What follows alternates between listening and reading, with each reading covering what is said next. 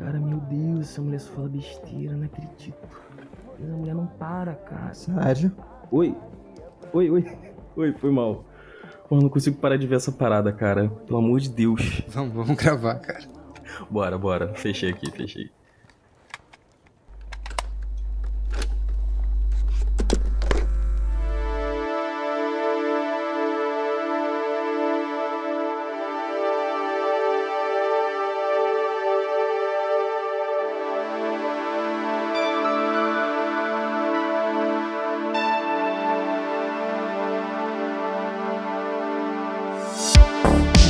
Aí sejam todos muito bem-vindos ao Ginásio Shammer, pois estamos começando mais um The Breakfast Cash. Eu sou o Kenobi e em 2020 o streaming salvou o cinema.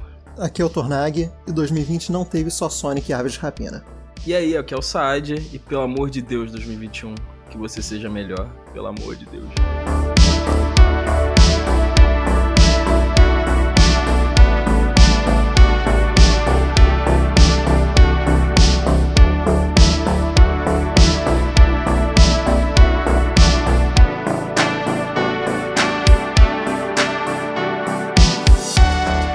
E Side chegamos finalmente no programa de favoritos do ano, no caso do ano de 2020. Ah, exatamente, gente, são os nossos favoritos e não necessariamente os melhores do ano, ok? Ah, no caso, aqueles filmes que a gente mais gostou de assistir e que não saíram da nossa cabeça. Ah, agora, querem explicar aí melhor pra galera como que vai ser a dinâmica aqui, quantos filmes cada um vai falar e tudo mais? A gente escolheu aqui cinco filmes cada, nossos cinco favoritos. A gente determinou o ano de 2020 como sendo de acordo com o calendário de premiações que acontece nos Unidos, porque, é, caso contrário, tem muito filme que a gente viu que na verdade não vai chegar no Brasil até daqui a um tempo. A exceção disso seria no caso de um filme ser brasileiro, por exemplo, Bacurau não vai estar na lista de ninguém aqui, apesar de ser no calendário de premiações americano só agora.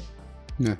O- E quero deixar claro também que Hamilton não está na minha lista unic- unicamente porque eu não tô considerando ele aqui num- como um filme regular, porque é uma peça gravada. Não é nem eu. E se por algum acaso um filme que for dito na lista de alguém tiver na lista de outra pessoa também, é, a gente dá um toque na pessoa e fala dele mais pra frente. Por exemplo, se, dando o exemplo de Hamilton que não vai estar na lista de ninguém, se ele tivesse em quinto na minha lista e na do Kenobi estivesse em segundo, o Kenobi diria, aguarda que ele vai pa- aparecer mais pra frente aí e a gente fala depois. Exatamente. Ah, mas antes, vamos para aquele papo que antecede sempre a nossa pauta principal, que dessa vez vai ser um pouco diferente. Ah, quem já nos escuta sabe que a gente costuma conversar um pouco sobre os nossos escapismos dos últimos dias, que, claro, são os filmes, as séries, os livros e programas que a gente consumiu nos últimos dias. Ah, hoje, a gen- é, já que falaremos dos nossos favoritos na pauta principal, a gente vai pegar é, esse espaço para falar dos filmes mais deploráveis, das decepções e dos desgostos que a gente consumiu nesse ano conturbado de 2020. Alguém quer começar ou eu posso começar? Começa você que acho que tem mais coisa pra falar. É, eu, eu fiz o- eu tenho o meu top 10 aqui de piores, né? Eu assisti muitos filmes esse ano que eu não gostei. E em décimo lugar, eu coloquei o The Lovebirds, que é o filme do. aquele último filme de comédia. Não sei se foi o último, né? Mas é aquele filme de comédia do Kumal Nanjiani. Como é que é o Kumail nome desse cara? Mayu Nanjiani. Isso. É, esse cara. Nu- nu- Nunca consigo é, falar o nome dele certo. É, é um filme que eu tava esperando porque o último dele, que foi o Love Sick, eu tinha gostado muito, mas eu esse filme aqui eu não vi. Eu acho que tem uma cena engraçada no filme inteiro, eu acho o filme bem chato, não sei se vocês assistiram. Assisti, eu achei. é, ele, ele é ruinzinho, mas não, não cheguei a achar ruim, assim. Achei. Achei aceitável. É, eu Não, comparado com a minha aceitável- expectativa. Aceitável, eu acho que já não é, assim. É aquele filme que. Ah, você não vai falar que é, que é bom de jeito É, é algum. um- Mas que não, você não vai chegar e falar, nossa, que filme péssimo, assim. É, uma Bem- comédia meio ruim. Eu, porque eu, eu acho que é difícil comparar com Love Sick, o, o outro filme dele, porque aquele outro tinha sido roteiro dele, que eu acho que não é o caso aqui, mas. E. O Sim. outro tinha sido a história real da, da vida dele, né? Então é, É. complicado comparar como se fosse É que coisa. como tava sendo vendido como o, a, a- o novo filme do Kumal foi, vendi- foi comprado pela Netflix. Tava, sempre tava é, vendendo como o filme dele, entendeu? Então eu fui com a expectativa errada e eu, sei lá, achei o filme fraquíssimo. Eu lembro de uma cena de que, do filme que eu realmente achei engraçada, que é a cena do carro, mas fora isso achei bem ruim. Ah, e eu fiquei decepcionado porque eu acho, eu gosto muito do ator, eu acho ele bem engraçado, mas enfim.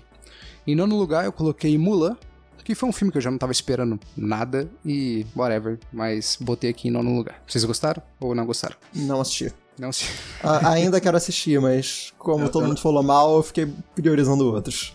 Eu não assisti porque eu ia assistir com a minha namorada, mas acabou que sempre aparece algum filme na frente e tal. Mas com, com avaliação e, opiniões de todo mundo, tô ficando com menos vontade ainda de assistir, sinceramente. É, pois é. é foi um filme que eu acho que ah, estraga muito a personagem da Mulan, a Mulan do, da animação, sabe? A, a animação traz a Mulan com. Ah, tem toda uma evolução, né? Da, da Mulan no, no, na animação e aqui no filme ela já é paga de fodona desde o início e isso quebra muito, sem falar que tem muitas coisas no filme que me desagradam, mas eu não vou entrar aqui porque acaba que eu solte algum spoiler, mas enfim. Em oitavo lugar eu coloquei Evil Eye, que é um dos filmes da Blumhouse que saíram para Prime Video. Saíram quatro filmes da Blumhouse para Prime Video exclusivamente. Desses quatro, esse filme aqui foi o que eu menos gostei, porque é clichê atrás de clichê, é aquela velha história da, da a namorada conhece um cara, ela fica totalmente apaixonada, e daí tem gente achando, é, desconfiando que o cara é ruim por algum motivo, e a, é claro que a namorada nunca acredita, mas tá na cara que é, tá entendeu? Então é aquele velho clichê que a gente já viu várias vezes, acho que esse aí ninguém aqui viu, né? Não, não, não, não vi não. Não, não precisa ver. Em sétimo lugar, eu boto Mulher Maravilha 1984, que é um filme que cada vez que eu penso eu desgosto mais, porque tem cada coisa absurda nesse filme aqui. E, cara, é, nem pode se divertir, acho que funciona. Cara, também acho eu, que vocês também não viram. Eu, eu vi esse filme em muitas listas de top 10 é, filmes de, de 2020. Eu vi uma galera que gostou, mas, mas uma Nossa galera, senhora, muita gente nossa, que gostou. Nossa. É, eu acho mais provável que seja gente que só viu 10 filmes no ano. Eu não vi. eu não vi Mulher Maravilha em 1974 ainda, não posso julgar, na verdade, mas só ouvi, só ouvi falar mal, sinceramente. Eu, eu não, não consigo nem. É, assim, eu acho um filme totalmente desconjuntado, mas eu não consigo explorar mais, muito que eu não gostei do filme porque eu vou entrar em spoilers, mas enfim. Sexto lugar, Artemis Fall, também um filme que tinha muito potencial, tinha aí eu, eu, eu, gostaria muito que fosse, sei lá, o novo Harry Potter do cinema, né? Faz muito tempo que a gente não tem uma franquia assim. Artemis Fall tinha esse potencial porque era uma franquia que uh, tem a mesma pegada dos livros de Harry Potter, competia na época que os livros eram lançados, né? Foram lançados ali parece que na mesma época. Tava esperando que fosse isso, não foi, é um filme totalmente esquecível, cheio de problemas, sem nenhum carisma. É triste. Artemis Fowl tá na, tava na minha lista também. É, pelo menos lista mental de filmes ruins, porque foi uma decepção enorme, cara. Eu, eu me lembro quando era é, mais molequinho assim, um, um amigão meu me emprestou um, um livrão fazendo um resumo de Artemis Fowl. E uhum. era um comic book, tipo, era um quadrinho animado e tal. E, cara, era maravilhoso, era muito, muito, muito legal. E dá pra ver uhum. que simplesmente não deu nada deu certo. nada é. deu certo, foi um fracasso. Se tentaram replicar o que era Artemis Fall, tipo, não, não é. Assim, então, é.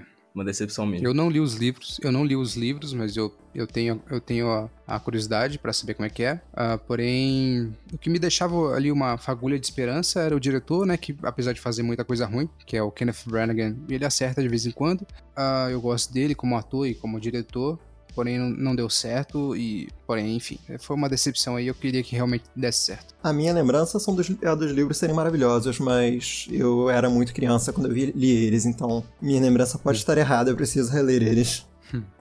Tá, em quinto lugar aqui eu coloquei o The Turning, que é uma adaptação do daquele livro A Volta do Parafuso, do Henry James, que ganhou uma outra adaptação esse ano em série, que foi a Mansão Bly. E se você não assistiu nem a Mansão Bly nem The Turning, veja só Mansão Bly, porque The Turning é bizarro, é muito ruim. É um filme que teve alguém que falou, acho que foi o Daleno Gari. Ele é um filme que ele tem é, primeiro ato, segundo ato e créditos. Ele não tem um final. Ele acaba do nada e cara, é um filme bizarro, muito ruim, não vejo. Vocês não viram também, né? Não, eu só vi Mansão Bly e eu senti que era tudo que eu precisava assistir. É, Mansão Bly é, é lindo, perfeito. Em quarto lugar, é um filme italiano que eu vi da Netflix, chamado é, Legame, a Legame, sei lá como é que fala, é, também não lembro como é que foi traduzido aqui, mas é um filme de terror bem genérico, que não dá susto nenhum, é, fica naquela parada de tentar te assustar com, com é, jumpscares e com várias coisas que já são clichês de filme de terror. Me interessei pelo trailer, mas muito ruim. Não vejo. Em terceiro lugar também da Netflix, Code 8, que é tipo um X-Men da Netflix, que também é muito ruim, um filme muito chato, acho que eu dei uma dormida e é isso. Vocês não viram nenhum desses dois, Não, né? não, não, não vi. Tô aqui tentando lembrar e não, não, não assisti. Em segundo lugar, eu coloco Horse Girl, da Alison Brie, que é uma atriz que eu adoro. Porém, porra, filme que é uma droga pura, totalmente loucaço. Provavelmente usaram muita droga e fizeram esse filme aqui. Hum, Pra mim, deve, deve ter uma... É, com certeza tem uma, uma explicação, né, por tudo que tem entendido pra- por tudo que aconteceu ali. Eu não entendi nada e o filme foi tão desinteressante que eu nem fui... é, nem quis é, procurar saber do que se trata. Enfim, The Horse Girl era por muito tempo o primeiro lugar aqui da minha lista de piores. Mas recentemente eu assisti um filme que tava na lista lá do, do Rotten Tomatoes como um, um- os, os filmes de terror mais bem avaliados aí do ano, né? Tá com 76% lá de, aprovação. Baixei alguns. E esse aqui eu achei horrível. Só replicou coisas que filmes de terror antigos já fizeram. Só que ele replicou de uma maneira horrível. Se chama The Ratchet. Eu acho que é assim que se pronuncia. The Ratchet que é um filme lá, acho que na tradução brilhante aqui no Brasil ficou como A Bruxa da Casa ao Lado, né? Nome maravilhoso. Mas não vejam, se vocês tiverem oportunidade aí, é, não, não dá medo nenhum, só tenta, é, chega a ser até engraçado em alguns momentos. É um filme bizarro. Enfim, é isso. Agora digam vocês aí se vocês têm mais filmes que vocês não gostaram de ver esse ano. Na minha listinha tinha Artemis Fall, como eu já tinha mencionado, que foi realmente uma decepção. Eu não esperava uma obra-prima, mas eu não esperava um fracasso desse tamanho.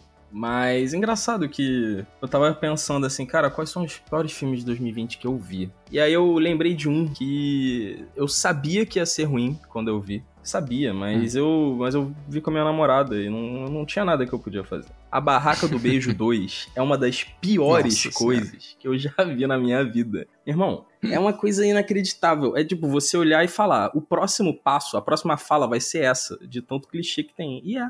E é basicamente isso. É um filme que chega e fala: a gente vai apresentar aqui um clichê de uma hora e meia, você sabe o que, que vai acontecer, e é isso. Tá aí. Dito isso, você vai ver a Barraca do Beijo 3 assim que lançar com ela, né? Ai, meu irmão. Complicado. é É, não me dei o complicado. trabalho de ver nem o primeiro e nem- muito menos vou ver esse segundo aí. Ah, cara, é... eu meio que. Meio. É, não tive muita opção, né? Mas foi assim, assustador. Eu, eu, olhei, eu olhava e era tipo, minha namorada ela ficava assim, tentando defender um pouquinho o filme, assim, ah não, mas é. Ah, não, é bobinho mesmo. Eu olhava pra ela depois de uma fala assim, absurda. Aí ela olhava pra mim, tipo, tá, eu, eu sei que é ruim, mas.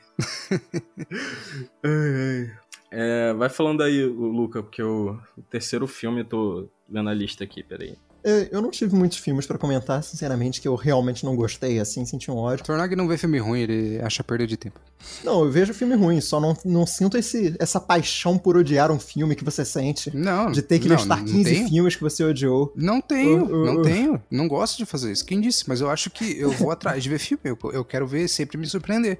Só que eu não fico procurando se, ah, esse filme aqui é bom, esse filme é ruim, vou assistir esse, não vou assistir esse. Eu vou procurando, se o filme for bom, ok, se não for. Bom, um, um filme que eu tenho aqui que foi uma decepção enorme, que eu achei o filme sinceramente bem ruim, e que é uma opinião muito controversa, porque é um filme que tá muito aclamado pela crítica, muito aclamado pelo público também, é First Call, tá, tá ganhando vários prêmios no circuito indie aí. É, eu sinceramente achei o filme muito chato, ele tem a fotografia linda, mas a premissa é muito simples para duas horas de filme. Eu achei o filme extremamente lento. É, Hum. Fiquei piscando o olho várias vezes enquanto assistia ele. Enfim, Hum. não gostei nem um pouco. É um filme. Esse eu- Eu sinto que isso é algo que acontece muito em filmes que tratam desse tema de é, a exploração do oeste, sabe, nos Estados Unidos. Que já é, acho que, o terceiro filme que eu vejo com esse tema, que eu acho que o filme é extremamente lento. E Uhum. é, é uma pena. Eu nem sabia que o tema era esse quando fui ver, mas fui querendo gostar e achei muito chato. Outro filme que eu tenho pra mencionar aqui é um filme que eu acho que quase ninguém viu. É um filme que eu fui ver porque ele era o mais bem avaliado é, dentre os filmes de fic- ficção científica do ano no Letterboxd. E eu fui pensando, ah, tá, vontade de ver uma ficção científica, essa tá bem avaliada, eu tô curioso, vou ver. Mas ele é só uma hora e dez de uma câmera olhando para obras de arte, enquanto a cada um minuto a Tilda Swinton fala uma frase sobre um mundo do futuro, de milhões de anos no futuro, como se fosse uma mensagem do futuro para o, para o passado. Mas ela fala assim, é uma frase a cada um minuto. Enquanto tem uma imagem andando só, passando por obras de arte. Então é muito difícil você não ficar com sono assistindo esse filme, desculpa. É, Você não fala o nome do filme. é, desculpa, é, é Less Than First Man. Nossa, nem, acho que nem ouvi falar. Nem ouvi falar. Cara, também não. Isso é onde? Netflix? É. Eu, não, eu, eu assisti por torrent mesmo, não sei se existe, acho que nem existe como ver ele sem ser por torrent, mas... Nossa, e com a Tilda Swinton. É, a Tilda Swinton, ela fazendo a narração, mas a narração, assim, é realmente só uma voz falando uma frase a cada um minuto, e Hum. as imagens são lindas, a fotografia é maravilhosa, e a trilha sonora é um absurdo. Hum, Tanto que o diretor, na verdade, é um compositor famoso de trilha sonora de filme, um compositor do, do Arrival até, mas... No- Nossa, muito bom, É, muito bom. mas como diretor parece só que a impressão que dá é que o filme é um filme que fica ali passando uma hora e, e- e recomeçando no canto de uma exposição de arte, sabe? Não parece um Sim. filme que você iria no cinema pra ver ou veria em casa.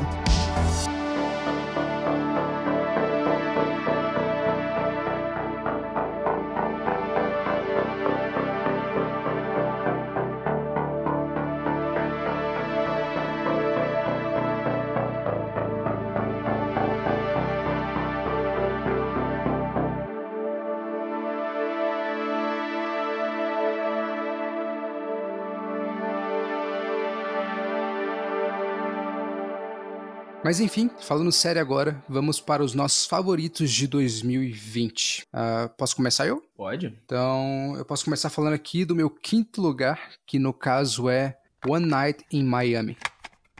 Ó, Tá, tá na frente da lista de o alguém. né? meu tá, tá à frente, tá? Tá um pouquinho à frente. Já Então tá, começamos então bem, pra- já começamos bem. Então, come- então começa outra pessoa aí. Meu quinto lugar, não acho que tá na lista de ninguém. É Pieces of a Woman, Alcia, É, não tá. Não, não, no meu também não. imaginei. There are miles between us, time between us. There is something between us. I may be a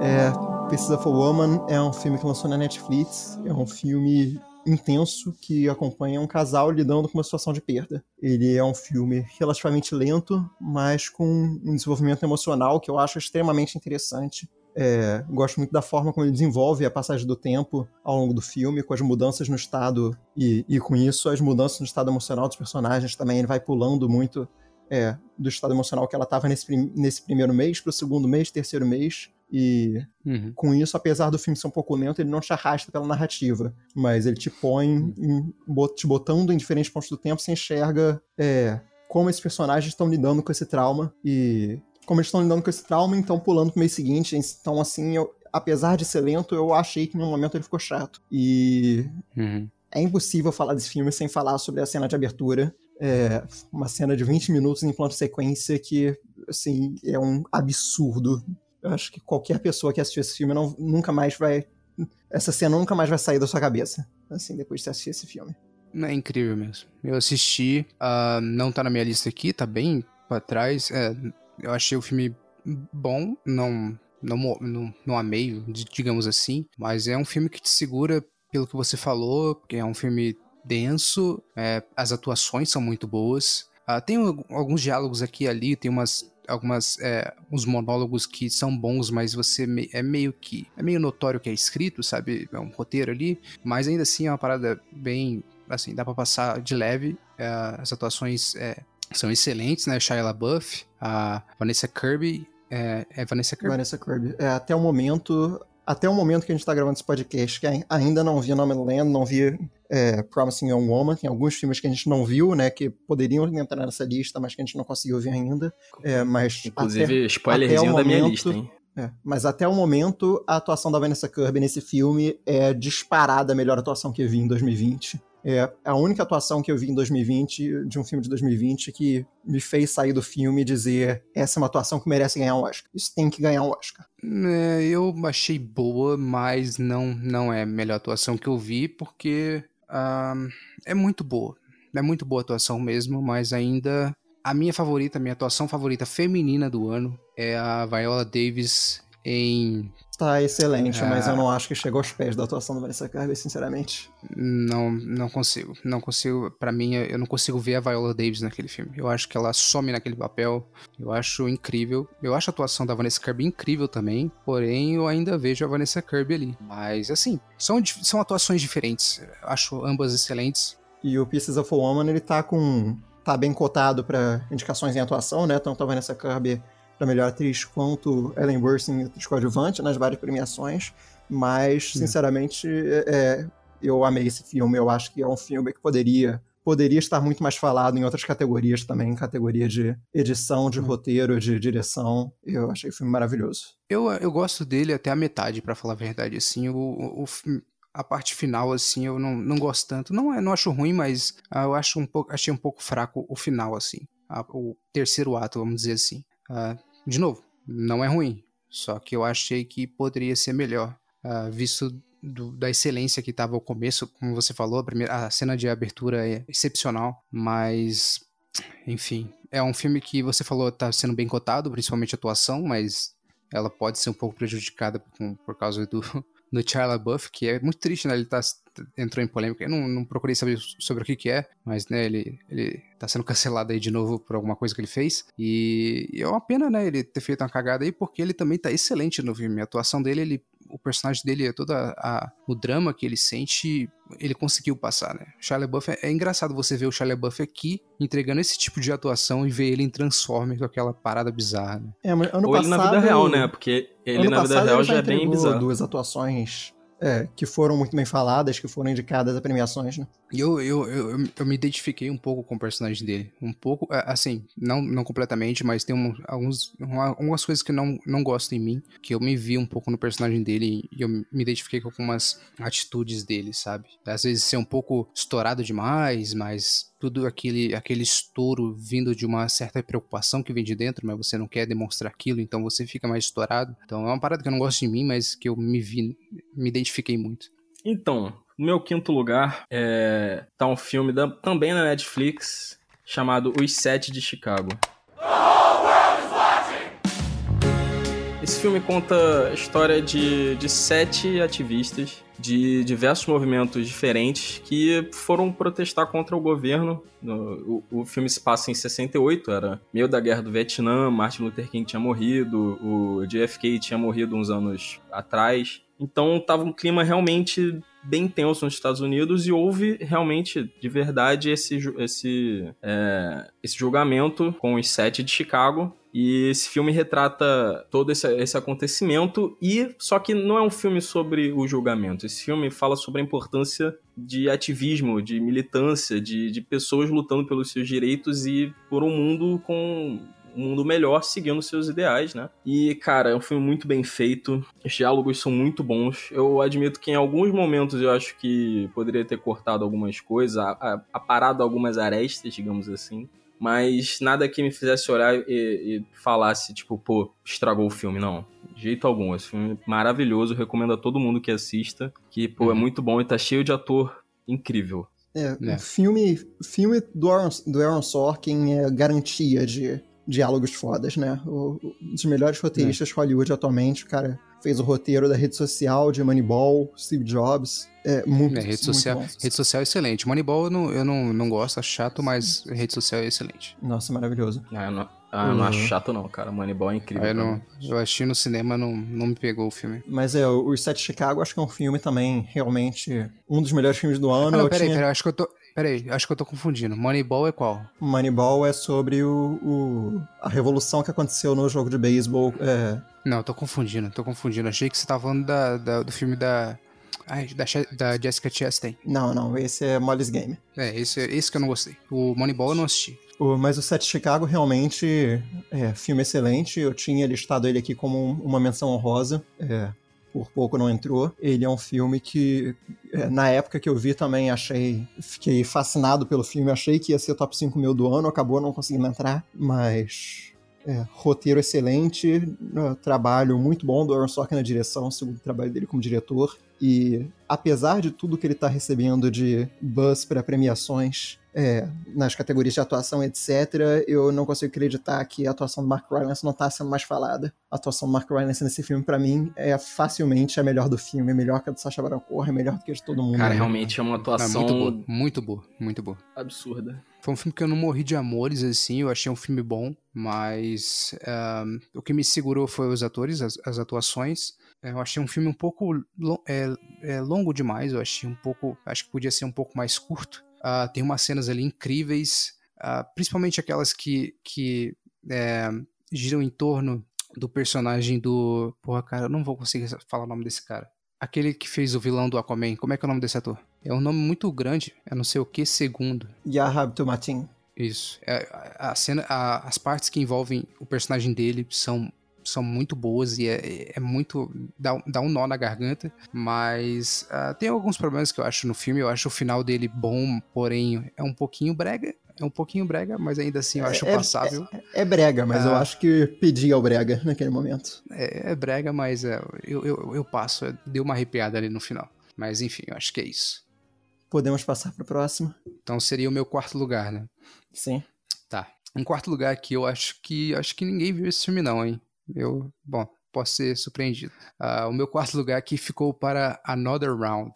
Alguém E assistiu? aqui a gente vai começar a fazer bullying com Kenobi, porque ele tá mais pra frente na minha lista. Ah, meu Deus do céu, eu queria falar agora desse filme. Não, eu não, eu não assisti. Então, Quer, quer puxar o seu quarto aí, Side? Então, Porra, que saco. Então, o meu quarto lugar vai para um filme que é um pouco controverso, assim. Não sei qual a opinião de vocês sobre isso. Mas é um filme de terror que me deixou mais tenso nos últimos tempos. É um filme que soube trabalhar o silêncio muito bem, soube trabalhar com, com a tensão e com os sons em geral, é, contando o silêncio como um som, como um elemento usado. Cara, eu gostei muito do Homem Invisível. Hum, achei que você tava falando de outro filme. é, é, Mas o Homem é- Invisível é muito bom, mas já tava pronto pra dizer aqui que Um Lugar Silencioso não é 2020.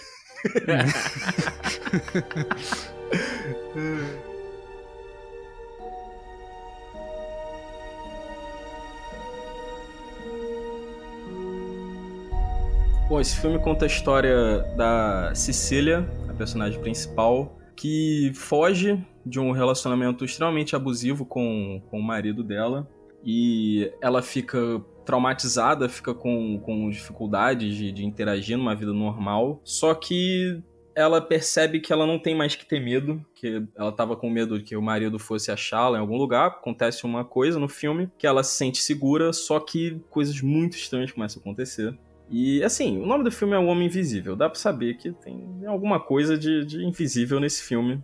Só que, cara, eu já falei aqui nesse podcast algumas vezes. Imprevisibilidade é uma coisa que me conquista. E, cara, quando você junta. Quando você consegue juntar tensão com imprevisibilidade, você cria um clima que os filmes de terror hoje em dia, basicamente, assim, generalizando mesmo, estão faltando, sabe? Estão faltando ter essa, essa mão de terror mesmo. Porque hoje em dia cinema virou, virou jump scare. É. Então, o que me, me cativou muito nesse filme nem foi nem foram as partes que muita gente falou mal, que são alguns efeitos especiais. É, o que me cativou mesmo nesse filme foi como conseguiram trabalhar o som e a tensão e chegar nesse resultado que pra mim ficou ótimo. assim. É um ótimo filme. É, excelente. Acho que o, que- ah, o que fala mais alto ainda, acho que nesse filme aqui, e por isso foi tão bem falado, é a questão da. Como é que eu posso dizer? Da, da adaptação que eles fizeram do Homem Invisível, né? Trazendo para os tempos atuais, trabalhando com tecnologia, né? Pra deixar um, um- um filme mais atual. É, Exato, tornando ele, e tornando ele algo mais, mais temível até, porque né? filme de monstro, você tem medo do monstro, etc. Mas quando você puxa pra aquele lado que você pensa, caramba, isso poderia acontecer no mundo real. A gente Sim. ainda não tá nesse ponto de tecnologia, mas é, É. não é, não é algo completamente plausível. surreal, é plausível. né? E, e é aterrorizante. Sim. Eu vi que alguns. é, Esse filme aqui ele tem uns problemas, acho que mais técnicos assim, mas eu acho um filme excelente. O que me deixa triste um pouco com esse filme é o final também, porque o filme ele vai num crescente muito grande, e o filme não é muito longo, né? Ele vai num crescente, você fica lá na, na tensão, você quer ver mais, ver, ver mais, daí de repente acaba. Tipo, o final não é ruim. Mas você fica naquele gostinho de quero mais, sabe? Porque você tá crescendo, crescendo, de repente, pum, acabou. Não senti Você- isso, não. Nossa, eu senti, velho. Porque. e o, o filme é grande até, ele tem duas horas de duração. Nossa, então ele conseguiu mexer, ele conseguiu me capturar muito, então. Porque pra mim foi. Eu senti menos de uma hora e meia do filme. É, e elogio também pra atuação da Elizabeth Moss, com certeza. É, sempre Hum. excelente, né? Sim. Tu- tudo que esse filme Excelente traz não, não teria. Não teria como esse filme ter a qualidade que tem sem a- as caras e bocas da Elizabeth Moss fazendo a protagonista. É. E o- os efeitos especiais também excelentes, né? A forma como ele coloca a câmera pra você ficar com medo só de ter um símbolozinho de pegada ali no chão. O, Não, n- O não, nem isso, assim, às do- vezes ele, às vezes a câmera foca num corredor e Hum. assim, você fica com medo, porque você tá olhando num corredor e tá um silêncio aterrorizante. só de você E- pensar que pode, pode ter alguém ali naquele corredor. Exatamente, a, cena, cara. a cena da poltrona que tá no trailer, que você só vê a, poltrona, a- o centro da poltrona ali mais afundado, né? Como se alguém tivesse sentado. Exatamente. Eu acho muito inteligente isso, essa ideia de, pô, utilizar o nada como um elemento de terror. Cara, isso é genial pra mim, assim, sinceramente. Né? É, agora na verdade eu vou dar a chance da vingança aqui porque eu Kenobi, porque eu sei que o meu quarto lugar tá mais pra frente na lista dele. Não, mentira, mentira, não está não. Confundi aqui, achei que já estava no meu terceiro. Hum. Collective. Nossa, não, nem ouvi falar. É um documentário romeno sobre escândalos de corrupção no sistema de saúde do país, que aconteceu uns anos atrás. Ele tá entre os favoritos para ser indicado a melhor documentário na maioria das premiações. É, tá concorrendo também a melhor filme estrangeiro e é, eu fiquei simplesmente fascinado com esse filme. Hum, A gente acompanha é, tanto jornalistas que revelaram o caso, como a autoridade do Ministério de Saúde tentando lidar com a situação. E ele começa, ele começa com, com uma cobertura de um incêndio que aconteceu durante um show lá, algo similar ao que teve no caso da Boate Kiss aqui no Brasil. Mas todo o caso vai crescendo, crescendo, crescendo, quando a gente vê que a maior parte das vítimas do incêndio, na verdade, morreram ou tiveram ferimentos mais graves, não por causa do fogo, mas pela inefi- ineficiente ineficiência no sistema de saúde do país. E, enfim, isso vai empilhando, empilhando, empilhando e vão descobrindo mais corrupção por trás, mais é, é, negligência do, do governo, negligência de autoridades. E, enfim, é um documentário muito interessante que vale ver. Cara, eu também não, não tinha ouvido falar desse documentário e, pô, Tornag, caca, assim, a política internacional tá chegando a níveis Não, tênis extremos, verde cara. total. Que isso. Política não, mas- romena, pô, curti. Não é tanto política internacional quanto o Yo catando pra ver tudo que tá bem falado pela, nesse circuito das premiações. Hum. Esse, Mas, pô, você é um dos assistiu documentários mais bem falados do ano. Eu fiquei muito interessado em ver e, e realmente é tudo que eu esperava. Eu fiquei decepcionado com alguns outros documentários que, que lançaram no ano, apesar de serem bons, mas o Collective, dentre todos os que eu vi até agora, é disparado o melhor. Vamos pro próximo, que seria o meu, mas eu tenho certeza que vou, vão ter que pular de novo. Vai, Porque o meu vai. terceiro lugar eu deixo pro Soul, da Pixar. Alguém de- botou mais à frente? Eu não botei porque você já tinha falado que muito possivelmente ia entrar na sua. Eu não coloquei. Não botou então na tua lista. Tornag também não tem? Não tenho ele na minha lista. Nossa, mas vocês tá- não tem coração nenhum, vocês, né? Não, eu ia, eu ia botar. Tá, moralmente tá na minha lista. Moralmente, ok. Ah, mas pois é, temos aqui o filme que, que me trouxe. que me fez chorar. A mensagem dele bateu realmente forte em mim. A história todo mundo de- deve saber, né? Um professor de jazz acaba morrendo no mesmo dia em que sua vida poderia mudar pra melhor. E ele vai parar num mundo pré-vida e tem que achar um jeito de voltar pro seu corpo, né? Basicamente é isso. Só que ele acaba sendo muito mais, né? É um dos filmes aí mais profundos da Pixar, certamente. E mas diz aí o que vocês acharam dele. Cara, eu acho que eu nunca vi uma animação tão tão pesada, assim, não, não que seja, tipo, sei lá, o Bambi, matar a mãe do Bambi. É que, tipo, é porque, cara, realmente, eu, eu também chorei com esse filme. É um filme que trata de propósito de uma maneira tão bonita e tão natural, assim. Sei É. lá, cara, eu não, não sei direito o que falar sobre esse filme, porque realmente eu fiquei emocionado. Tanto a parte de, de música em si, porque eu sou músico, né? Então, sei lá, Uhum. acho que pega um pouco mais forte também, não sei dizer. Mas, Uhum. cara, é, é, é lindo demais, cara. É muito lindo. Que animação boa. E, inclusive, tem um ponto muito legal que muitas pessoas negras falaram que esse filme presta muita atenção em detalhes da comunidade negra que filmes geralmente não, não, não, não botam tanta atenção assim. Como a parte do... a- Uma das cenas que foram mais faladas assim na internet, nas redes sociais, foi a, foi a cena do salão, que o pessoal... Tinha o pessoal cortando o cabelo e falaram que, pô, é, realmente são coisas que, assim, acredito que pra gente, nós somos brancos, não deva. A gente Uhum. sabe do, do, do- do peso disso, mas a gente não sente, sabe? A gente não olha e fala, nossa, nunca vi isso. é, essa tensão pra mim. Então, sei Uhum. lá, é um filme que em muitas camadas mandou muito bem e recomendo demais. É, não, você tava falando dessa questão negra, eu achei que você ia falar disso. Que outra coisa que eles fizeram é que o Pete Doctor trouxe, é, não sei se ele tá acreditado, mas trouxe um especialista, trouxe um. um para ajudar na, na composição de luzes do filme, porque é um filme que revolucionou todo. revolucionou o mundo da animação em termos de como ele usa o ray tracing, né? A qualidade da- das luzes na cena, que são luzes vivas ali. É, Uhum. e, e eles trouxeram um cinematógrafo, esqueci agora quem especificamente, mas que é um cinematógrafo é, famoso que tá acostumado a lidar com. A, a iluminar peles negras. E Uhum. trouxeram ele pra justamente ele poder. Ele não foi cinematógrafo do filme, mas ele agiu como um consultor pra eles poderem Uhum. é, acertar a iluminação em todas as cenas. Eu acho isso excelente. É, Uhum. o, o filme como um todo, eu confesso, eu quero rever ele. É um filme que eu gostei muito, mas que eu não achei essa maravilha toda que a maioria das pessoas achou. Eu achei ele um filme muito bom, mas hum, achei tem vários filmes da pizza que eu prefiro em relação a ele. Inclusive, esse ano eu gostei mais do Onward, sen- senti uma conexão maior com o Onward. É, os temas todo, é, esse mu- mundo de fantasia, que é algo que eu, nerd, sem- sempre fico fascinado. é, eu- até a pegada que eles fizeram no mundo de fantasia, eu botei o Onward como menção honrosa. E Hum. esse tema mais de irmandade é um tema que me pega mais do que esse tema de propósito de vida do Soul. Mas achei o Soul um filme muito bom, de qualquer jeito. É, eu acho, eu achei o Onward é, é, excelente, porém é um filme que eu, sei lá, achei legalzinho assim, mas eu não, não pegou tanto quanto esse aqui pegou. Eu acho, eu achei aquele lá também, apesar de mais simples, excelente também. Muita gente é, torceu o nariz pra ele, eu, eu gosto bastante, mas o Soul, quando acabou, eu fiquei engasgado, assim, sabe? Quando, como muito tempo eu não ficava, sabe? Uhum. Como você eu tentasse não chorar e meu corpo pedisse pra mim, pra mim soltar, tá ligado? É, eu gostaria de ter me sentido assim com ele, infelizmente não senti. Pô, quem sabe, revendo, eu, eu consigo, consigo estabelecer uma conexão maior. Tive É. alguns problemas na, na primeira assistida, que eu acho que na segunda talvez eu tenha menos, depois de saber o que acontece. É, na verdade, o meu próximo agora é a vez da vingança do Kenobi, porque eu sei que o meu terceiro colocado aqui tá mais pra frente na lista dele, que é Sound of Metal. É, tá, tá mais pra frente. No meu também. Então, o meu número 3 aqui, que é o número 5 do, do Kenobi, Uma Noite em Miami.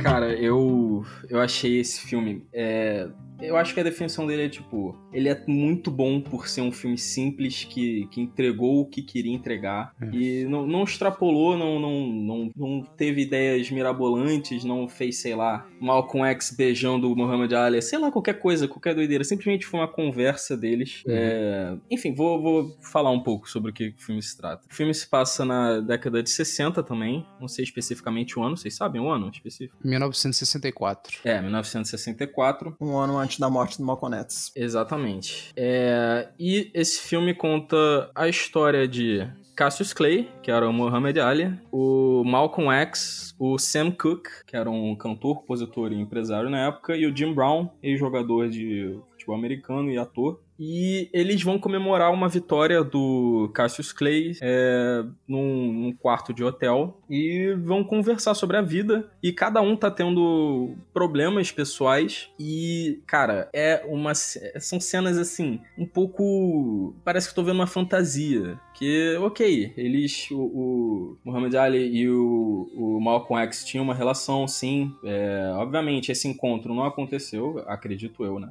Mas, cara, você vê a fragilidade das pessoas, do- dos astros, de figuras que são tão fortes na nossa mente, assim. Você vê fragilidade, você vê discussões, você vê o ponto fraco, o ponto forte. É, você vê os conflitos que eles estão tendo com, com a vida de cada um. É, realmente me deixou assim fascinado, cara. Parecia que eu tava vendo um podcast de- da vida real e, e de uma maneira que eu nunca ia imaginar. Uhum. E, cara, Pô. foi extremamente bem dirigido esse filme. A Regina King fez um papel, porra, excelente. Estreia dela, né? Estreia dela na direção. E que estreia, meu irmão. Que estreia. É. É um filme que, dentre todos aqui do meu top 5, foi o último que eu assisti. Eu posso adicionar um comentário aqui? Antes. Vai, Fala aí, fala aí. É, você falou que não, é, não sabe, acha que não aconteceu. Aconteceu sim. O, o roteiro é uma licença poética enorme, porque ninguém sabe quais foram as conversas que aconteceram aquela noite, mas é verdade que naquela noite, depois da vitória do Muhammad Ali, os quatro estavam juntos comemorando. Passaram a noite Nossa, juntos. e pra mim era totalmente fictício, cara. Isso aí foi legal saber. Pô, maneiro isso. É. O que eu sabia é Ficti- que isso ia ser uma fictício é- peça é, de teatro. Os diálogos são fictícios, ninguém sabe se houveram diálogos profundos naquela noite ou se eram só os quatro bebendo ou, ou o que, É. mas enfim. Mas a noite em si, os quatro estavam juntos naquela noite. O que eu soube de- desse filme é que é, era uma peça de teatro e que foi adaptada ao cinema, mas não, não sabia da veracidade do, desse, desse fato que eles realmente se encontraram nesse dia. É. É um filme que, dentre todos do meu top 5 aqui, foi o último que eu assisti, pois chegou recentemente, né, na, na Amazon Prime Video. Ah, cara, foi um filme que eu quase não vi, por mera preguiça, na real, porque eu, sei lá, tô, tô com muita dificuldade de ver filmes mais carregados, né, nesse momento, podemos dizer assim. Eu preciso ter um momento certo pra ver certos filmes. Na minha cabeça esse filme seria muito denso, mas ele não é. Ele, ele é bem, ele é bem divertido, pra falar a verdade. A parte mais densa dele está na discussão que o filme traz, né? Ah, mas ela é feita de uma maneira bem dinâmica, graças ao carisma dos atores e provavelmente também por causa da direção da Regina, que é excelente. E é um filme que me lembrou muito The Boys in the Band, mas que aqui pra mim funcionou 100% mais. Né? Eu já acho que eu já mencionei aqui que eu não o The Boys in the Band não funcionou tanto pra mim. Ah, o plot é muito em si, como vocês falaram, é muito interessante, mas acho que sem um bom elenco, uma boa direção é um é- e um bom roteiro, né, prova- é, com certeza poderia ser um, um filme qualquer. E a dinâmica dos atores foi muito boa pra mim. Todos os atores mandam muito bem. O mais fraco ali é o que interpreta o Malcolm X. Não que ele seja ruim, mas Discordo é, completamente, acho que ele é o mais forte. Nossa, pra mim, Nossa, assim, achei não- ele facilmente o melhor ator dali. Nossa, pra Cara, mim, o mais fraco pra mim era o do Muhammad Ali, mas eu achei que era um pouco do papel do Cassius Clay, tipo... Que engraçado, que engraçado. Não, Também mas achei. deixa eu explicar. Inclusive,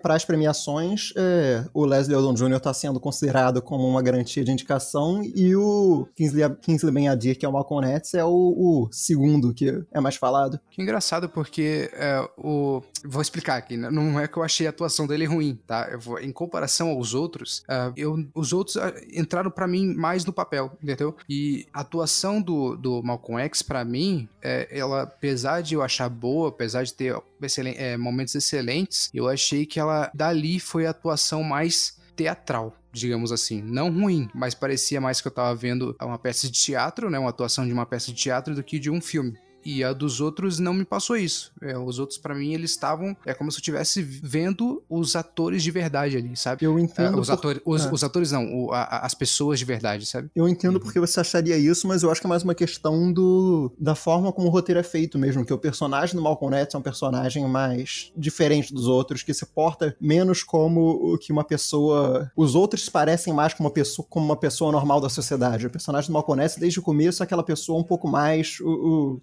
É. Não um pastor, mas digamos um pastor, assim, esse cara que... Ele, é- ele é como se fosse um mentor É que eu não- dali. né? É que eu não sei como é que. É, esse como cara que, o pensa Malcolm X- diferente da maioria. Eu não sei como Malcolm- é que eu não sei como é que o Malcolm X se portava, mas é uma parada. Vou dar um exemplo, por exemplo. Tá ele lá falando um, puta discurso lá, né? Na, na hora que eles estão conversando lá, ele falando sobre, sobre o que ele pensa, né? ó, a discussão que ele, que ele tá trazendo lá. E daí eles brigam e tudo mais. Daí ele vai pra mesa, senta, daí ele bota a mão na, na cara assim, fica. Sabe quando você bota a mão na, na- no nariz assim, fica balançando a cabeça, como, como desaprovação, de, de desilusão, sabe? Eu achei uma, uma não uma atuação ruim, mas bem teatral. Ah, cara, eu, eu já acho que o lado é, teatral do, do Malcolm X seria a fragilidade dele, né? No caso, assim. Você vê o, o pessoal, o Sam Cooke, começa a, começa a perceber que, cara, pera, pera você tá arrastando o Cassius pra, pra esse esquema aí, o que que tá acontecendo? Você tá desesperado, aí ele começa a ver que o Malcolm X é um cara frágil, que, que assim, ele é muito, ele tem muita convicção nas coisas que, que ele fala, mas que, cara, ele, a única coisa que prende o, o Malcolm é, ali a única coisa que liga eles ali é, é a convicção, as ideias do Malcolm, mas assim, o, o, o Sam Cooke ele vê, cara, eu não concordo com isso e, cara, que, que, que você tá fazendo? Sei lá, cara. É, é um pouco difícil de, de expressar isso, porque eu também não, é como você disse, eu não sei exatamente como é que era o comportamento normal do Malcolm X. A gente não tem muito material dele desse jeito. Mas Hum. pra mim, foi nítido que a gente viu um lado humano do Malcolm X que, que porra, Não, ficou, isso com certeza. ficou, cara, eu me arrepiei em alguns momentos assim. Essa parte, inclusive, que você falou, uma hora que ele conversa só com o Jim, com o Jim Brown, É cara, porra, foi muito, muito, muito boa essa, essa É, parte. e né? assim, esse filme, não tá no meu top 5, não tá nem no meu top 10, na verdade, mas é um filme que eu achei muito bom. É, a direção, a direção é muito boa, a fotografia é muito boa, as atuações, a maioria muito boas, a, a do Ben Adi achei sensacional, mas é um filme de roteiro, sinceramente. O roteiro, palmas pro Ken Powers, que é o roteirista, é, acho que ele roteirizou tanto a peça quanto a adaptação agora pro cinema, e, e ele roteirizou tanto One Night Miami quanto o Soul, né?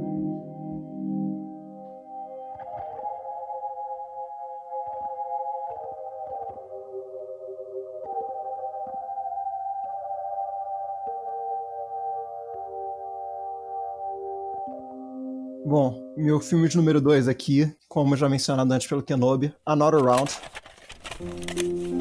Que filme maravilhoso. É um, é um, filme. Ele é tão fácil de assistir. Ele é um, um, pouco longo, talvez, mas o tempo todo você sente como se estivesse em, um, em, uma grande conversa entre amigos. Assim, você acredita que eles realmente se conhecem desde o ensino médio e são amigos de longa data. O filme conta uma história, né? De. São quatro amigos que são professores é, de ensino médio, ensino fundamental, ensino fundamental e ensino médio, principalmente, e que depois de muitos anos, já uma década, duas décadas ensinando, é, se reuniram e estão passam a testar uma teoria de que eles levantam durante uma conversa de que é uma teoria científica de que o, a taxa de álcool no sangue é um pouquinho abaixo do que deveria ser e que se beber um pouquinho ao longo do dia ajuda o seu dia a ser melhor, a você estar mais positivo no dia a dia. Mas isso aí tem muitos desfechos ao longo do filme é, e eu acho muito interessante a forma como ele retrata o consumo do álcool. É uma forma muito diferente, que uhum. ele não esconde de forma alguma o lado negativo, perigoso e viciante da bebida, mas ele também mostra como ela pode animar certas situações. E é, é,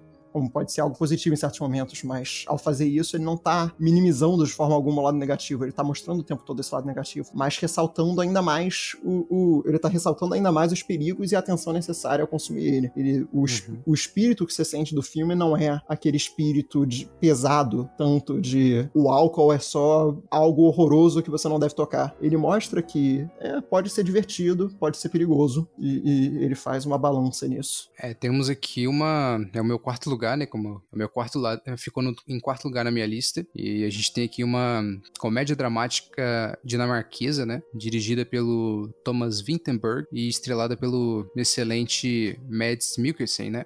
É, muito ah, interessante ver ele, inclusive, num papel em que ele não tá falando inglês. Exatamente. É, e é um filme que se divide em momentos engraçados, barra good vibes e outros bem densos, né? Como o Tornag já, já mencionou. Ah, eu achei essa ideia do, do que ele está. Eu, eu, eu fui assistir esse filme sem saber absolutamente nada, e essa parada deles acharem que os seres humanos nascerem com uma deficiência de que que falta o álcool neles, né? Eu achei extremamente interessante. 0,5%, eu... acho. É, eu não, eu, não me, eu não me identifiquei na parte do, da bebedeira do filme, né? Até porque não bebo nada de álcool. Porém, é um filme que me deixou bem reflexivo, assim como o Soul me deixou. É, até, uma, é, até uma reflexão parecida. Uh, trouxe para mim, é, como é que eu posso dizer? Uh, será que eu tô realmente vivendo a minha vida, sabe? A, a, a cena final do filme, a, né, a última cena é excelente. É um filme que você vai acompanhando várias, várias partes densas e outras engraçadas, mas o final ele te ele termina te deixando para cima, sabe? Ele não te deixa, não termina mal, te deixa, te deixa para cima e te deixa reflexivo. É,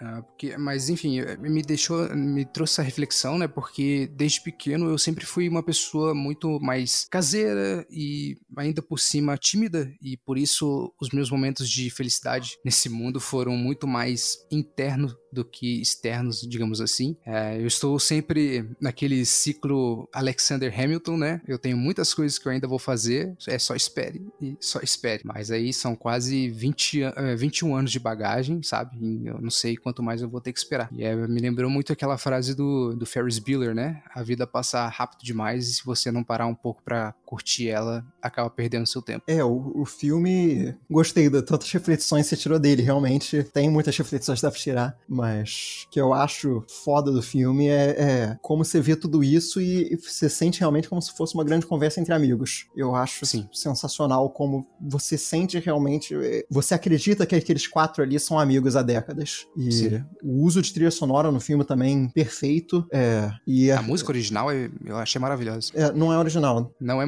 não é original? Eu achei que era o original do filme. Não, acho que não é original, não. Uh, mas, mas teve uma versão nova feita pro filme, isso teve. Ah, sim. Então, ok. Uma trilha sonora sempre combinando perfeitamente com o clima do momento. E como você falou, a, a cena final do Another Round é provavelmente a melhor cena final de, de qualquer filme em 2020. Assim, É, eu acho que, é eu uma acho que cena também é minha realmente favorita. inesquecível. E tocando What a Life, é, a música fica gravada na sua cabeça também. Gente, eu não assisti esse filme, mas. É. é Porque eu, chegou uma hora que eu falei, cara, não vou, não vou conseguir assistir tudo. Aí eu deixei esse de fora, mas vocês estão falando tão bem que pô, eu me arrependi. Querer ver. Excelente. Vale ver. E eu, eu, eu, eu acabo sempre falando de premiação, porque eu sou uma pessoa que gosta muito de acompanhar essa temporada de premiação. Eu uso muitas vezes elas como uma bússola de Uhum. o que eu provavelmente vou ter interesse em ver, porque os meus interesses acabam se alinhando muito com os que são interesse da crítica, interesse é, desse público mais voltado pra isso. E eu, Uhum. eu- a gente falou tudo isso do Another Round, mas não comentou que o Another Round é o favorito a ser a ganhar tudo que é premiação de melhor filme estrangeiro esse ano. É.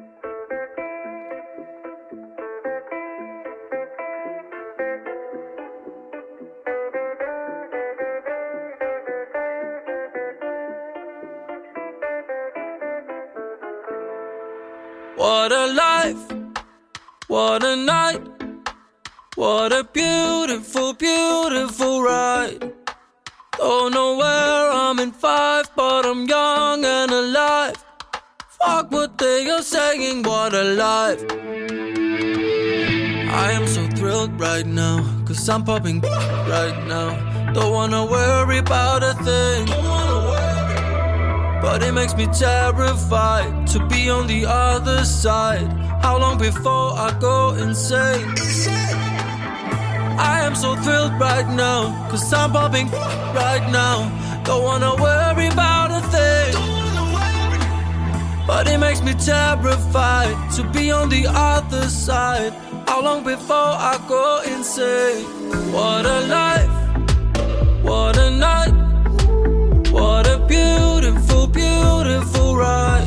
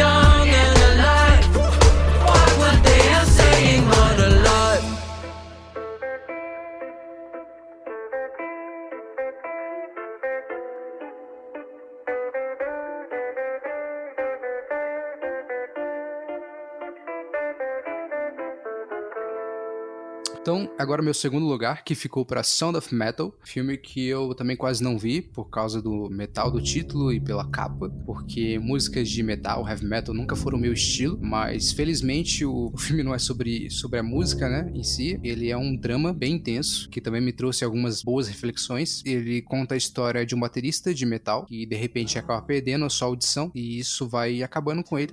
E daí ele vai tentando buscar caminhos para tentar reverter isso de alguma forma. A filme que me mostrou que é sim muito importante pensar à frente, mas tente só não esquecer do agora. Dê atenção naquilo que você já tem. E é um filme assim lindo e que quando você entende o que realmente é o metal do título, putz, é, é foda. Mas digam aí o que vocês acharam do filme. É muito bom. Eu realmente não esperava tudo isso quando assisti o filme. Ele é um filme, como você falou, ele, é um filme com tem alguns momentos bem pesados. A beleza dele, eu acho que tá no fato de que tem outros são surpreendentemente leves. Ele é um Uhum. filme que não vou dizer que é um filme fácil de assistir, mas é um filme bom de assistir. Que os momentos em que você sente aquela tensão, é, o desespero de toda a situação que ele tá vivendo, tem também outros momentos pra contrapor em que você vê que existe existe existe um mundo belo ao seu redor, sabe? O mundo não acabou. O- Uhum. E eu acho isso muito bonito. É, É. os momentos de desespero são, assim, a forma como ele lida com áudio no filme, mixagem, edição de áudio são impecáveis. É você excelente. sente, você sente como se estivesse perdendo a audição com ele. Uhum. É, você sente aquele desespero, mas quando você vê esses lados também, não pelo ponto de desespero, mas pelo ponto da, daquela paz que pode ser, é, é- é fascinante. Eu digo mais, eu acho que não só a gente se sente como se a gente estivesse perdendo a audição junto com o personagem, mas tudo que ele sente. Eu senti tudo que ele. Parecia que eu tava sentindo tudo que o personagem tava sentindo. Tudo no decorrer do filme. Até da, quando ele faz algumas mudanças, né? é, passa por algumas mudanças, você também sente também, por causa do, desse, desse aspecto de como o filme soube trabalhar muito bem o som. Cara, eu é ouso um- dizer é uma que grande foi- jornada espiritual, né? De É. aprender a lidar com essa grande mudança na vida. Uhum. Ó, ouço dizer que foi o filme mais inteligente que eu já vi em questão de mixagem de som. Por- É. Porque, cara, eu, eu fiquei chocado quando eu vi realmente como utilizam a mixagem, como abafam o som. E Abraço Nola. É, chamaram Bane pra mixar o som desse filme. Mas, cara, sério, outro, outro filme que eu digo que, assim, sendo músico, eu, eu não sei se pega mais ou se dá uma afliçãozinha maior, mas, cara, eu também, eu, eu passei o filme inteiro sentindo tudo que o personagem principal tava sentindo. Todo o desespero, toda a aflição, o que a Lu sentia também, no tipo, cara, o que, que ela vai fazer agora, sabe? Tipo, É. como que ela vai encarar isso no meio da turnê dos dois? Ele só chega e fala que não tá ouvindo mais nada. Cara, é. Uhum. Cara, im- imagina, a sua vida é tocar bateria e do nada você não consegue mais ouvir. É. É, é foda. Situação cara, é- inspiradora e a atuação do Riz Ahmed pra Eu ia comentar isso agora. fazer tudo isso ser crível, todo esse desespero, toda essa dor do, É. dessa transição toda que- pela qual ele passa é, é impecável. Eu achei realmente. excelente. Achei excelente. Muito boa. Até a atuação da, da, da, da- Como é que é o nome da atriz? É. A namorada dele? Peraí que eu esqueci quem é. É a Olivia Cook. Cook. É, Olivia Cook. A atuação da Olivia Cook também me surpreendeu bastante, até porque eu demorei pra saber, pra ver que era ela no filme, né? Ela tá bem diferente do que, do que ela costuma fazer. E também tem, um, tem uma outra atuação aqui que, em determinado momento, o personagem principal ele vai entrar em, um, em uma espécie de reabilitação e o. E o cara que comanda esse lugar, eu não lembro o nome do ator, mas aquele cara, ele Paul tem que estar, Russell. ele é, ele tem que estar em alguma, ele tem que estar nas premiações aí, Vai, vai estar. porque é um monstro, cara. O cara é muito bom. Tem uma cena específica ali, não vou dar detalhes, mas é, é difícil de acreditar que aquilo ali seja atuação e não seja de verdade, sabe? É impressionante. Você acredita assistindo aquilo ali que ele realmente é um velhinho meio. Não diria. Não sei se meio hippie é o termo certo de falar, mas um velhinho com essa paz interior e vivendo, É. no, no- vivendo no meio de uma fazenda, assim. no- e, e- Eu queria ter a paz desse cara. é, é- é muito boa a atuação dele, realmente. E o filme tá disponível na Amazon Prime Video, pra qualquer um que quiser assistir. Ó, eu queria agradecer aqui publicamente ao Kenobi, porque Sound of Metal foi uma indicação dele, nem sabia que, que tinha esse filme. E, ó, muito obrigado, realmente foi um filme intenso demais e maravilhoso. Gostei demais. É, Você, como músico, eu achei que realmente poderia mexer mais até com você. Então, só pra deixar registrado aqui que o meu número 2 também era Sound of Metal, que nem o Kenobi, filme incrível. E agora chegamos ao número 1. Um. Eu vou falar aqui o meu número 1, um, que foi um filme que, assim, se Soul fez o Kenobi chorar, esse filme me fez chorar pela beleza, de, de- pela simplicidade, pela trilha sonora absurda, pra mim, melhor trilha sonora de 2020. Estou falando de Nomadland.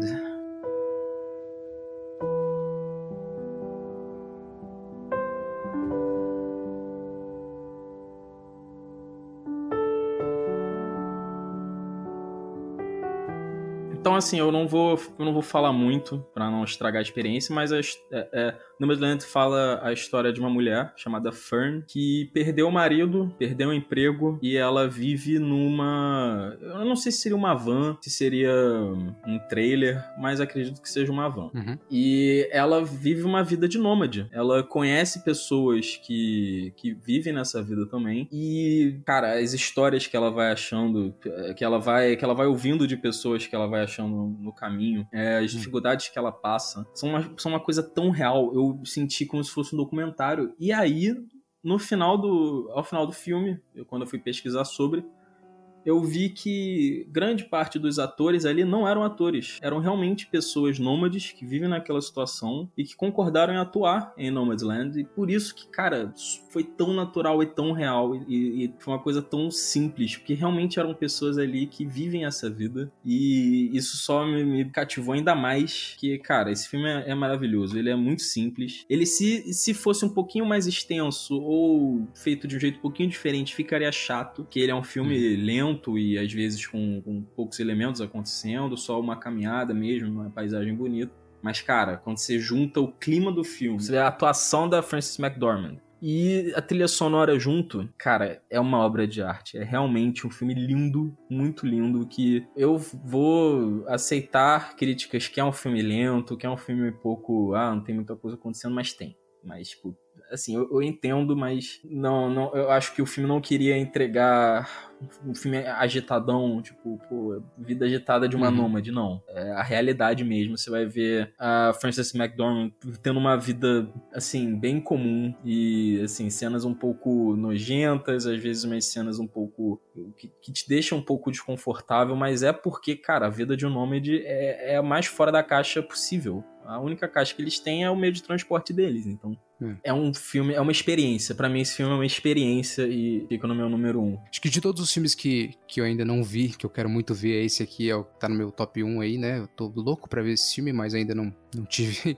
Acho que legalmente o filme só vai chegar aqui em março, né? Ou abril, não tenho certeza, então é foda. Um, Acho que eu não tenho muito o que falar, eu só, só que eu quero muito ver o filme. Eu sei que ele é dirigido pela, pela diretora que vai fazer Os Eternos na Marvel, né? O que me deixa muito feliz. É, eu não tenho muito o que adicionar também, já que eu não vi o filme ainda, mas também é um, é um filme que eu tô querendo ver desde que as primeiras imagens oficiais saíram. Quando saiu o trailer, eu fiquei maravilhado é, com que aquilo. É basicamente, Até mesmo o teaser, que eram só. Saiu um teaser de 20 segundos da Francis McDormand andando no deserto, eu já eu só falei, vi esse teaser aí. Meu Deus, vou amar esse filme. Gente, vocês vão gostar bastante, assim. Vocês vão gostar muito. Meu, tô louco pra ver. É lindo esteticamente, o conceito é, é, é incrível. E a parte que alguns nômades são realmente nômades na vida real é uma coisa que. Sabe quando o filme ganha mais lastro quando aparece no final baseado em fatos reais? Então, é basicamente isso, assim. É, eu não sabia disso aí, mas isso aí me remeteu muito a um filme que eu acho extremamente real, que é o, é o Projeto Flórida. Que também o diretor chamamos várias pessoas que não são atores de verdade, né? Achou pelo Instagram e chamou por filme, e isso tornou o filme extremamente real. Maravilhoso esse filme. É, muito bom. Florida Project é sensacional.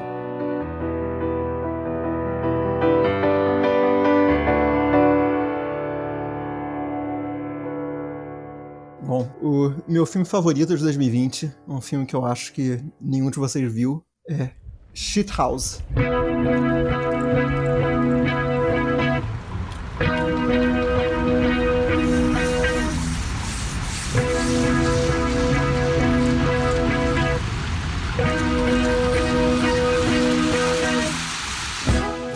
Filme é um cara de 19 anos que tá no primeiro ano de faculdade, é, estudando longe de casa. Ele é do Texas, está na Califórnia, e ele tá tendo dificuldades para lidar com a distância da família. E aí ele é convidado pelo seu colega de quarto para ir para uma festa e nessa noite ele conhece uma garota com quem ele se dá bem. É uma ideia extremamente simples, essa do filme, mas que é muito difícil de ser executada. E aqui ele faz, na minha opinião, perfeição. Ele mostra. O filme mostra os desconfortos de estar em um ambiente novo sem conhecer ninguém, da dificuldade que é sair da sua zona de conforto e criar novos relacionamentos. Ele é, é um filme muito real, assim.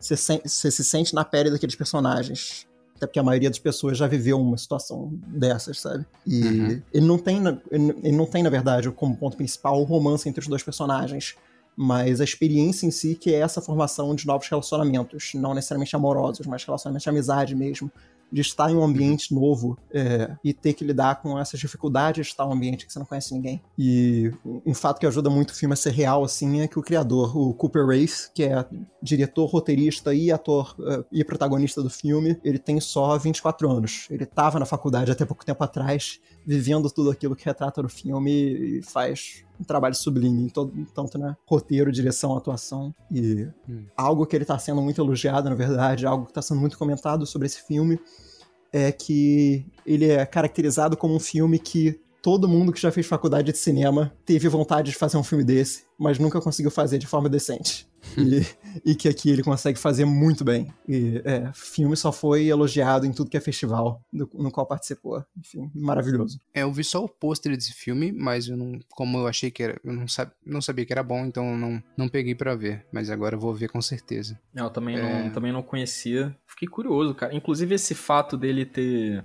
do Cooper uh, Rafe ter feito tudo isso com 24 anos é aquele tipo de informação que deixa a gente um pouco triste, né? É, enfim, vamos. mas mas vale, muito, vale muito ver, vale muito procurar e ver o filme. Ele, Eu vou ver. E ele é um filme que também trabalha muito. Quem gosta de roteiro bom vai adorar esse filme, porque é um filme que trabalha. Assim, ele tem uma hora e meia de duração, mais ou menos, uma hora e quarenta e dessas uma hora e quarenta, em torno de uma hora provavelmente se passa numa conversa entre os dois personagens, andando por aí e tendo conversas profundas sobre a vida. Hum. É, um, é um algo muito simples assim, não é necessariamente uhum. amoroso, mas só uma conversa que acho que todo mundo já teve um momento desse ao longo da vida em que você, em que você conheceu uma pessoa nova e passou horas conversando com as pessoas sobre as coisas mais diversas possíveis e a conversa indo, indo e você gostando de estar conversando com as pessoas, sabe? Uhum, sei. Então, meu primeiro lugar, eu tenho certeza aqui que vocês dois já sabem qual que é. Eu fico triste que ele não entrou na, no top 5 aí de vocês, mas não era uma parada que eu, que eu esperava também. É um filme que ele, muita gente gostou, mas ele é um filme que não é para todo mundo, não é, não é para todos os paladares, digamos assim. Que é o The Vest of Night,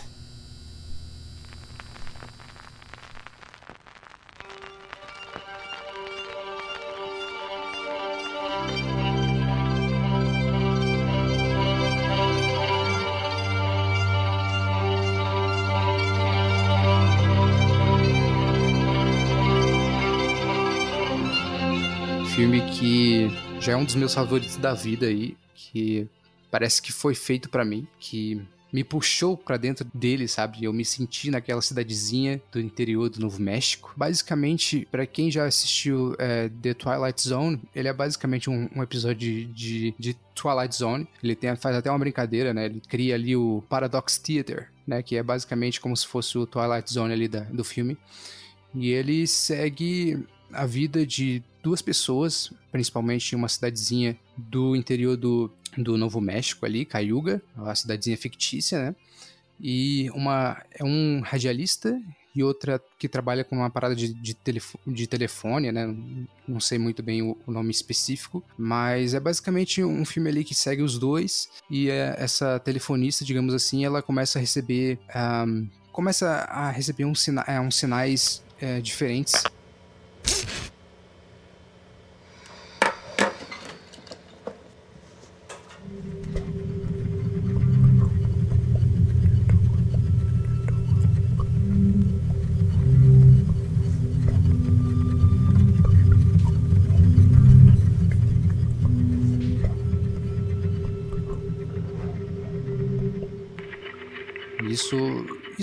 se eu adentrar muito aqui, eu vou acabar chegando em spoilers, mas é basicamente isso aqui, né?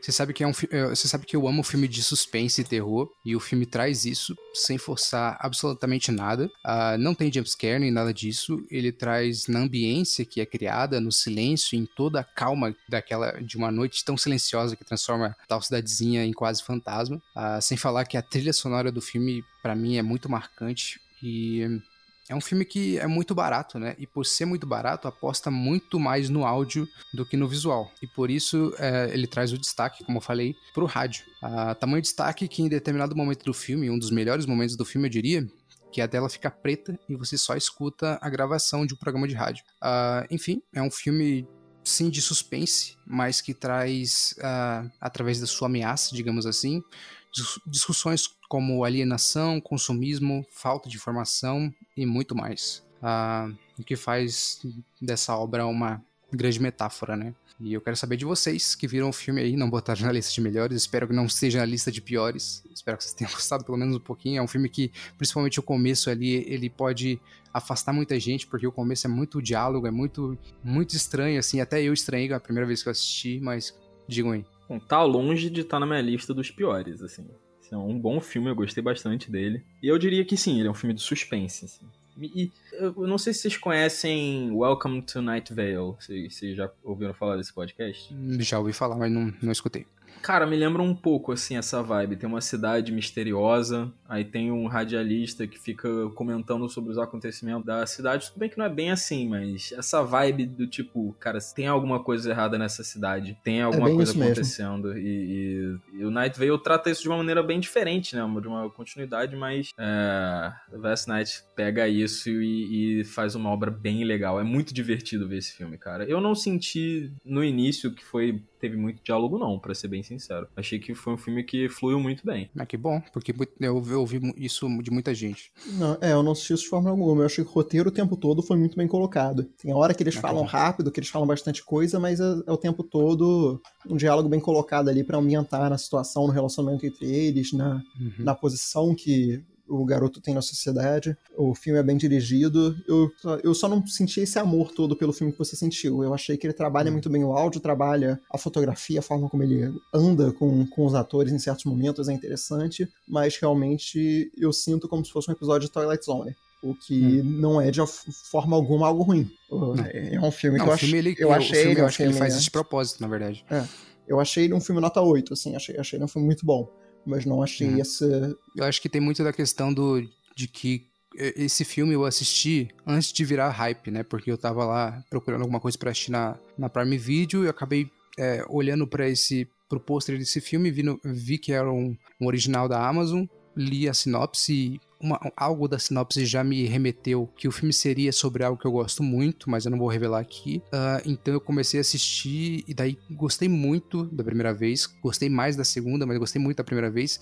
E só depois que eu assisti, eu vi que o povo, uh, uh, muita gente começou a comentar sobre o filme e o filme ganhou um hype. Então, como eu vi esse filme sem totalmente sem pretensão nenhuma, esperando nada, esperando até que fosse um filme ruim, porque o pôster é meio remete a um filme que já não tem muita grana, né? Porque o pôster é bem simples e Cara, foi um filme que eu me apaixonei, assim. É um filme que você precisa ver com áudio bom. Eu recomendo para quem ainda não, não, não teve a oportunidade de, de assistir. É, procure ver com, com áudio bom, porque é um filme que é extremamente barato. É um filme que foi feito pelo mesmo cara, né? Ele, ele, o Andrew Patterson, né? Que é o diretor do filme, ele escreveu, ele produziu. Inclusive, se você vai ver no filme, os créditos vai aparecer vários, o nome de várias pessoas, só que são tudo nome criados, né? Porque na verdade, foi tudo feito pelo, pelo, por um mesmo cara. Então, você vai ver que visualmente o filme é, é, é bem simples, assim, a, a, fotografia ela é, ela é bem é, você vê que é um filme notariamente sem dinheiro. Então, a ideia de investir mais no áudio e trazer essa discussão, trazer essa discussão sobre rádio, sobre, sobre tudo isso é bem legal. A forma como ele bota um mistério em torno daquele som estranho é muito interessante. E você é. falou do Andrew Patterson, eu gostei muito. Eu, eu já sabia que, disso, mas eu não. não como, antes de ver o.